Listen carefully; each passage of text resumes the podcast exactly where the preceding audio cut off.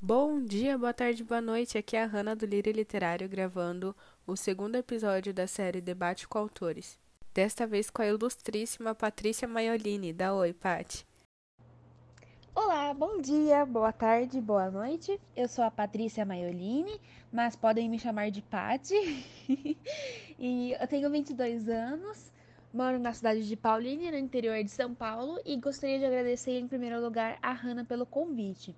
Estou muito feliz de estar participando do livro literário. Eu espero que vocês gostem assim como eu. Ela não é um amor? Então, Paty, para o pessoal conhecer você, fala um pouquinho da sua trajetória como escritora. Então, Hanna, eu comecei a escrever aos 13 anos. Eu me considero escritora desde essa época eu comecei escrevendo em um Tumblr, né? Então eu tinha um Tumblr para me expressar, eu escrevia textos sobre meus sentimentos, pensamentos, reflexões, sobre qualquer coisa que eu queria, né? Mas eu nessa época não escrevia livros ainda. Mas mesmo assim eu me considero escritora, porque escritora, uma pessoa escritora, uma pessoa que escreve, enfim, é exatamente isso. Quem escreve quem gosta de escrever, quem coloca suas palavras no papel, né? Então, é, desde essa época eu me considero escritora. Ah, aos 16 anos eu conheci a plataforma Wattpad, que foi onde eu publiquei meus primeiros livros, né? Eu comecei escrevendo no Wattpad, eu ainda posto lá, então eu ainda utilizo a plataforma. O primeiro livro que eu escrevi foi O Mistério da Garota Sangrenta, que eu escrevi aos 16 anos em 2014. e esse livro é meu livro de terror, o primeiro livro que eu escrevi e que é o, o livro mais recente que eu publiquei.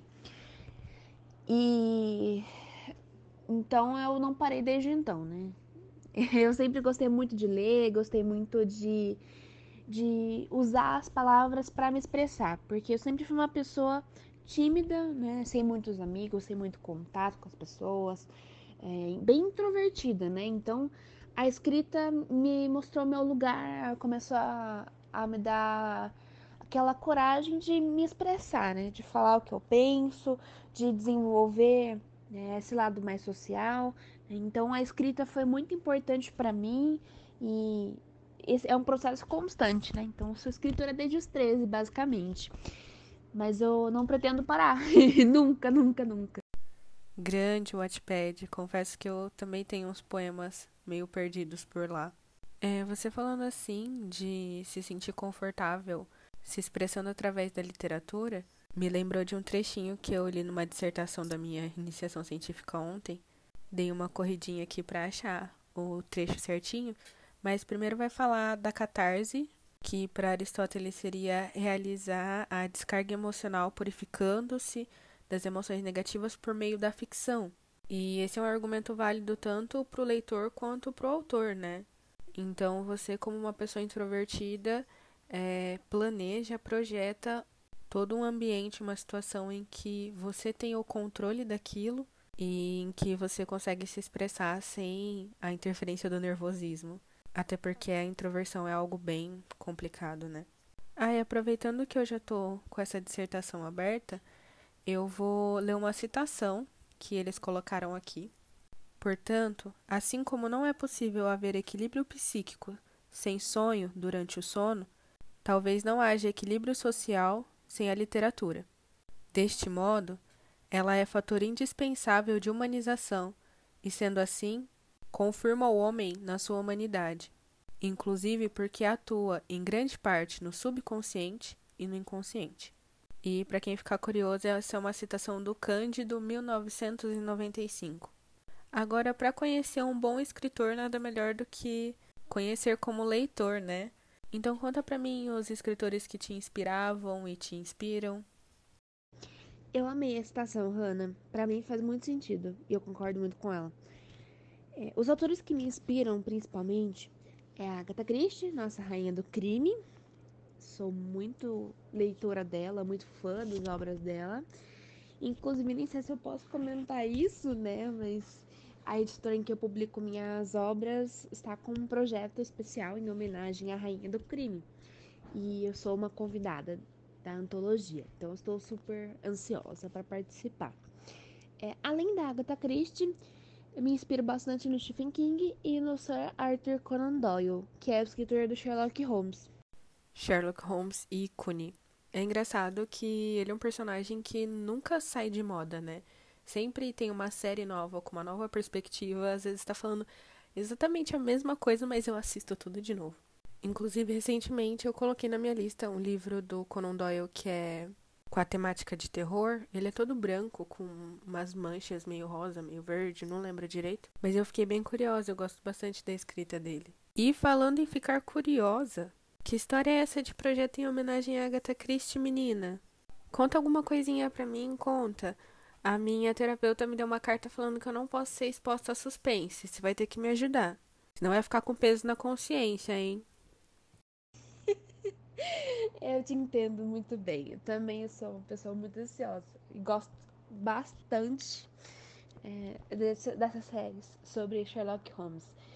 Eu gosto muito de Elementary, então é uma série que eu fico, nossa senhora, eu fico muito animada para ver. E por mais que fale de Sherlock Holmes, eu quero ver, lançou, eu quero ver, enfim, gosto muito das obras dele. Depois eu quero saber sobre esse livro que você comprou de terror, porque eu gosto bastante também. E não sei qual que é, pelas descrições que você me passou. Com relação ao projeto, eu vou falar só o que me permitem, porque eu tô com um pouquinho de medo de revelar, mas é um, um suspense que acontece em um casamento. Então, é um, uma cerimônia íntima dentro da, de uma casa, tipo uma mansão, e acontece um assassinato, que é o assassinato da noiva no dia do casamento, e todo mundo é suspeito, né? Então, é, chama o, o buquê da morte.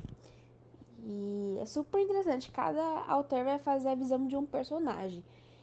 E vai ter um detetive, que é uma, um convidado especial, super especial, que vai é, revelar quem é o assassino. Nossa, com esse enredo eu lembrei de O Caso dos Dez Negrinhos, que é o título antigo de E Não Sobrou Nenhum. A minha edição ainda é com o título antigo. Ai, cara, eu acho que eu vou ter que me expor um pouquinho. Toda, parece que todas as entrevistas vai ter um momento de exposição. Há uns dois anos atrás, eu estava prestes a entrar na semana de prova, mas eu estava muito empolgada para ler Sabe, para dar aquela respiradinha antes de começar o massacre? Só que eu não ia ter muito tempo, então meio que no dia seguinte eu já ia ter que começar a estudar, e isso era umas sete horas da noite do dia anterior. Aí eu peguei o conto Três Ratos Cegos, e por ser uma história de suspense detetive, eu tinha que falar para alguém as minhas teorias, né? Então eu ia mandando mensagem para minha amiga, a mesma que me expôs no sarau. Aliás, nesse dia eu até meio que me vinguei. Porque eu ia contando pra ela e ela falou: Nossa, parece legal, acho que eu vou ler também. E aí, faltando mais ou menos umas cinco páginas, talvez um pouquinho mais, mas não muito, é, o conto é bem curtinho. Eu tive que dormir porque no dia seguinte eu ia ter um trabalho na faculdade, então eu não ia aguentar. Eu precisava dormir mesmo. E aí, assim que eu cheguei na hora do almoço, eu já voltei a ler. Aí eu acho que eu li mais uma ou duas páginas e já mandei mensagem para ela falando: "Ó, oh, lembra que eu tinha dois suspeitos? Agora eu só tenho um porque tá dando muita ênfase naquele, então eu acho que não é ele não". E ela só mandou um: "Ah, então tá bom". Eu acho que ela nem lia as mensagens direito para não tomar spoiler, porque ela falou que queria ler, né? Mas assim que chegou na situação que resolve o caso, que mostrou quem que era o assassino, eu mais que depressa peguei o telefone e mandei um áudio berrando pra ela, falando que eu sabia, porque aquele tiozinho teve tal, tal, tal atitude suspeita. Só que como eu mandei um áudio ao invés de mensagem, igual eu fiz das outras vezes, ela não esperava que poderia vir um spoiler. E aí ela me xingou horrores, né? Porque no primeiro segundo de áudio eu já falei quem que era o assassino, aí não tinha como esquecer. Então é isso, eu só queria compartilhar esse meu momento viu com vocês. Voltando ao debate, eu e a Paty estávamos conversando sobre a responsabilidade do autor em saber como e qual mensagem ele quer passar para o leitor. Admito que eu também faço isso, muito mesmo. E fico muito animadona. para contar para alguém e discutir é, quem que eu acho que é assassino e tudo mais. Eu gosto muito quando fazem isso com relação ao meu livro. Eu tenho um livro que ele é referente a assassinato, né? Que é a acusada. E gosto muito quando meus leitores ficam fazendo teorias de quem que eles acham que matou a personagem. Então eu super me identifico. E sempre que eu tô lendo livros de suspense, eu faço isso com alguma amiga ou, ou alguém que, que goste de ler, ou que já leu, ou que gostaria de ler, enfim. É, sobre as mensagens, né? Eu acho que é muito importante o livro não ser apenas para um entretenimento, mas ter uma, uma mensagem, mesmo que seja na entrelinhas do, do livro, né? É, trazer uma, uma ideia, uma reflexão para o leitor. Né? E acho que o livro também tem esse papel, né? De expressão, de pensamento, de crítica. Né? Então, o livro também serve para isso. O livro também deve trazer uma mensagem e eu gosto muito de abordar isso no que eu escrevo, mesmo que seja só no finalzinho do livro, mas eu gosto de, de encontrar caminhos para abordar uma mensagem. Eu também, como estudante de psicologia, né, gosto muito de, de fazer isso, de, de trazer uma reflexão e alguma coisa para os meus leitores. Sim, eu gosto muito de imaginar alguém lendo alguma coisa que eu escrevi e no final ela juntando as mãozinhas pensando o que aprendemos hoje. Mas para ficar claro para quem está ouvindo, o que, que você acha da gente exemplificar? Você pode primeiro fazer uma sinopse do seu livro para situar o pessoal e então falar da mensagem que você queria passar através dele. Eu escolhi a acusada para exemplificar. Né? Então, sobre a sinopse dele. Aos 17 anos, a Marina Moura consegue uma bolsa para realizar seu sonho do intercâmbio no Canadá. O que ela não esperava é que ela fosse obrigada a se enfiar em uma investigação para desvendar um assassinato e menos ainda que ela fosse ser acusada pelo crime. A Marina é uma jovem brasileira que foi para o Canadá e lá ela fez amizade com a colega de quarto dela e por conta disso as pessoas começaram a suspeitar de que ela estivesse envolvida no crime dessa menina, que ela foi encontrada morta nas dependências do colégio interno, onde ela faz intercâmbio. a Marina faz intercâmbio. Né? Então todos são suspeitos, ninguém confia em ninguém, ela gostaria de provar a inocência dela. Então, para se livrar dessa acusação, ela vai atrás das pistas para provar a sua inocência. E a, a, mensagem que eu trabalhei no livro é de que não importa qual seja o problema que você esteja enfrentando, sempre vai ter uma solução e de que você tem que acreditar em você, né? não é, não deixar que esses problemas te afundem, que esses problemas tomem em sua cabeça e que tome conta de você, né? que você é capaz de superar qualquer problema que seja né? e que tudo na vida vai passar, né? É, por mais que seja um problema muito grande, como no caso da Marina, ela foi acusada de um assassinato em um outro país.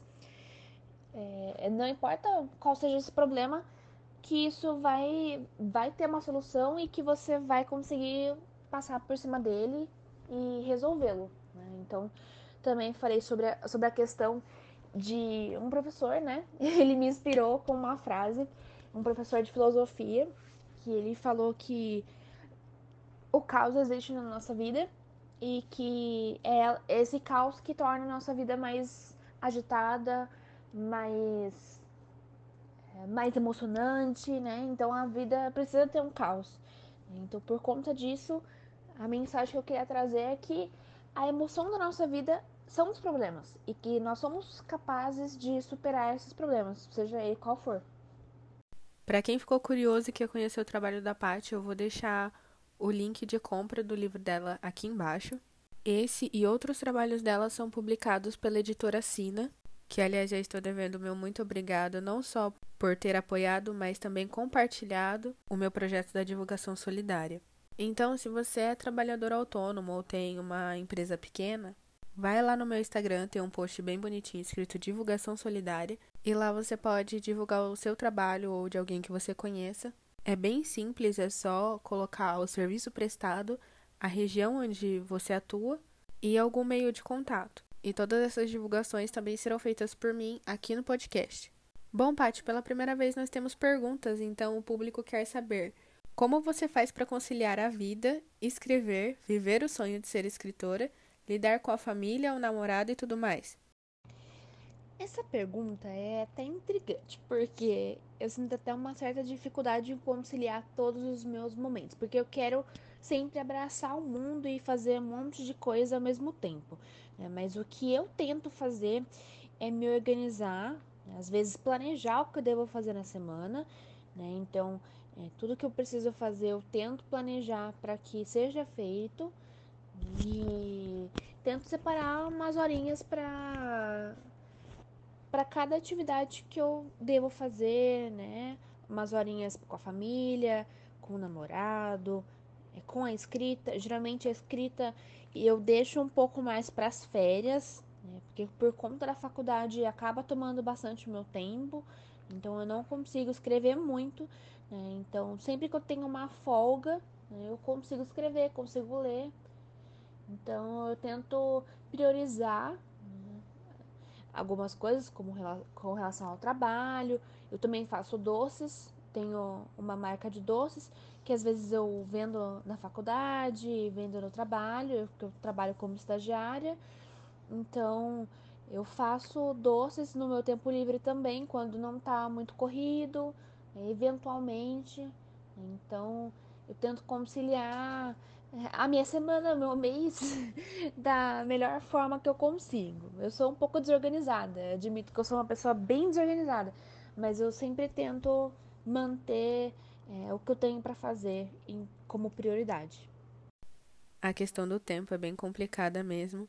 E não é um privilégio nosso, né? Porque mesmo que você não fosse escritora, você ainda teria o trabalho, teria os doces para fazer, teria a faculdade, então Ser atarefada é uma coisa do ser humano, né?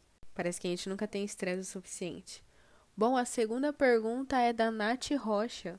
Acho até que você meio que já respondeu, mas a pergunta é: quando você descobriu a sua paixão pela escrita? Eu cheguei a comentar sim, né, mas existem dois momentos da minha paixão pela escrita. O momento do Tumblr, né, que foi sobre os meus textos, que eu usava aquilo para me expressar e que isso me fazia muito bem, era minha terapia, né? Então foi aos 13 anos que eu descobri o amor é, por colocar as palavras no papel, no computador, na máquina de escrever, enfim. É, sempre gostei muito de ler.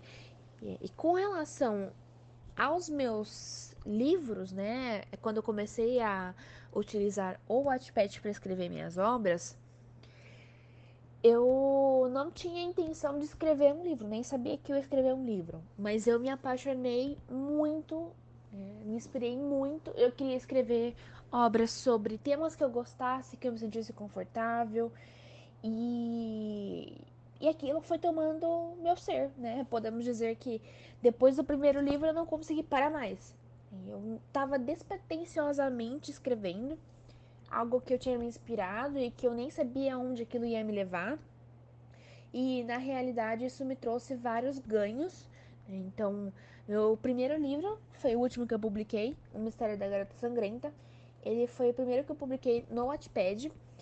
Ele ganhou The Watts 2015, né, quando eu tinha é, finalizado a obra, que foi um prêmio da plataforma. Tive mais de 300 mil leituras e algo que eu nunca esperei que fosse acontecer. Eu achei que ninguém ia ler, eu tava escrevendo para mim. Então, foi muito despretensiosamente. E o contato com os leitores, né, o, as amizades que eu fiz, os contatos com o meio literário, né, isso foi sempre fortalecendo.